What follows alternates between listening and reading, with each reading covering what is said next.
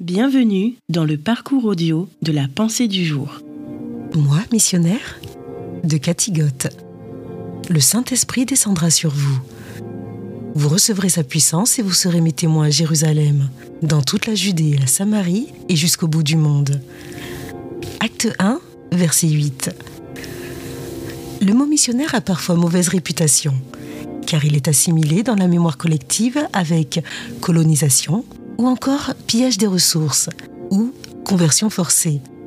Ce mot, qui vient du latin, et celui d'apôtre, qui vient du grec, signifient tous deux envoyé.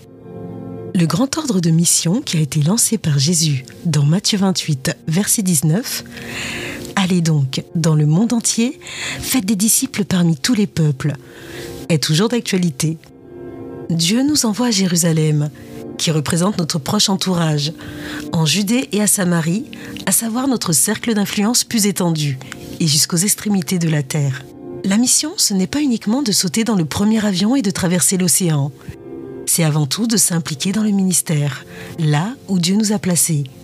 Elle ne consiste pas seulement à prêcher, mais aussi à aimer et servir son prochain, prier et contribuer financièrement à l'œuvre de Dieu.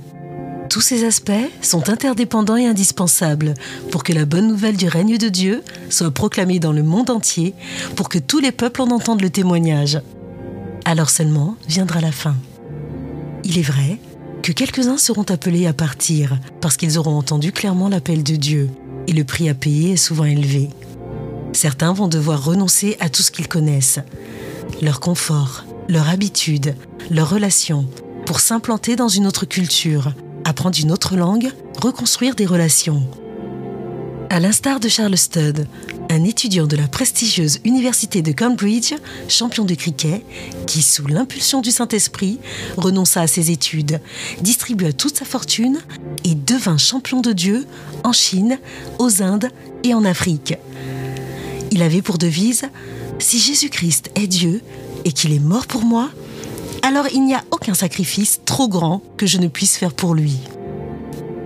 Aujourd'hui, soyons des champions de Dieu, ici et ou là-bas.